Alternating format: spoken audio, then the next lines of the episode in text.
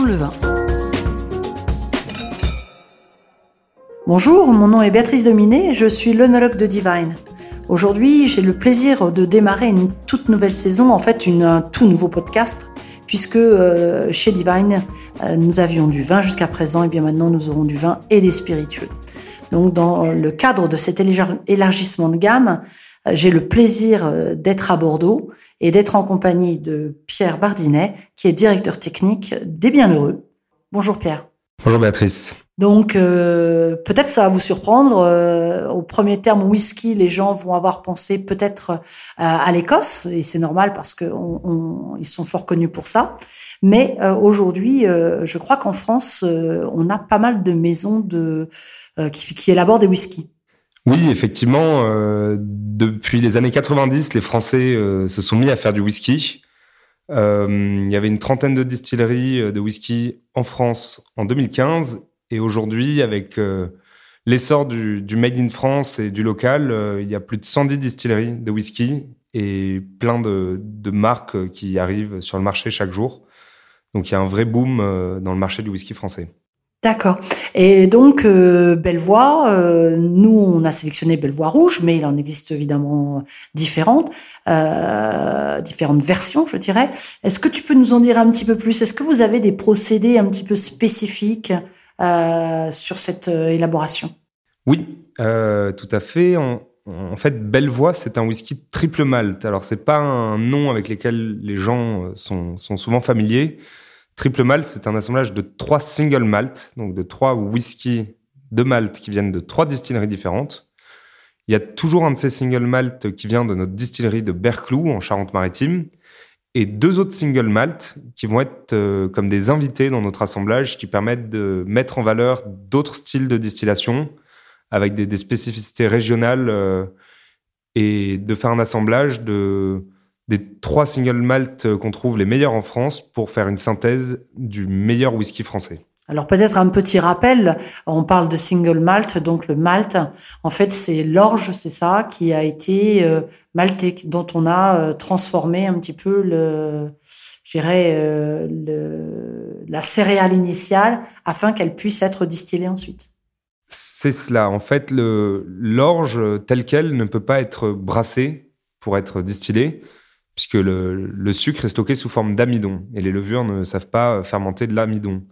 Donc on fait un procédé de maltage, c'est-à-dire qu'on va faire germer euh, les, les, céréales d'orge, euh, on va les faire germer, ensuite on va les sécher. Euh, c'est sur une, assez courte période, un peu moins d'une semaine, et ça permet en fait d'activer les enzymes de la céréale d'orge pour ensuite pouvoir transformer l'amidon en sucre et donc le sucre en alcool.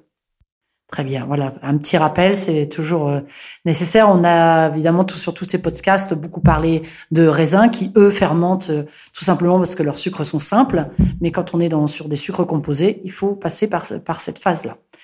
Euh, certains whiskies, je crois, ne sont pas faits uniquement à base d'orge. Hein. On peut avoir aussi euh, d'autres d'autres céréales. On parle de de quoi? De seigle? De... Alors oui, il y a différents types de céréales. Il y a le maïs qui est très utilisé aux États-Unis pour le bourbon, euh, le seigle.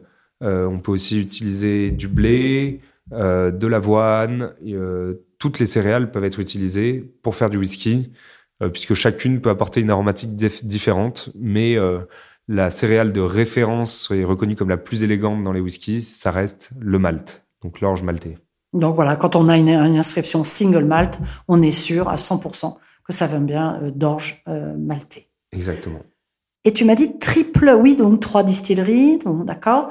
Et ensuite, euh, sur ce Bellevoie rouge, je crois qu'il y a un, ce qu'on appelle un finish, c'est-à-dire qu'il y a une façon peut-être de le, de, de le garder ou de l'élever. Exactement. On a la chance d'avoir notre entreprise qui est basée à Bordeaux, donc on a pu euh, sourcer des, des, très belles barriques euh, dans notre région, et notamment on en a sourcé à Saint-Émilion, euh, dans des grands crus classés.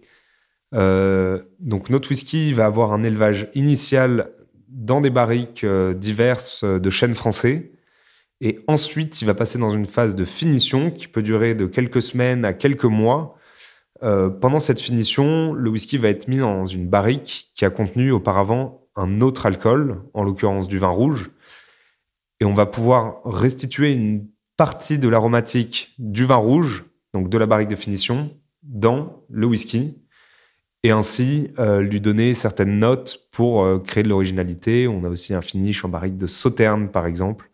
Euh, donc à chaque fois, le but, c'est d'avoir quand même une trame organoleptique qui reste whisky, mais avec un petit supplément d'âme vin rouge pour nos barriques de Saint-Émilion, ou un petit supplément d'âme sauterne, par exemple, pour notre finish en barrique de sauterne.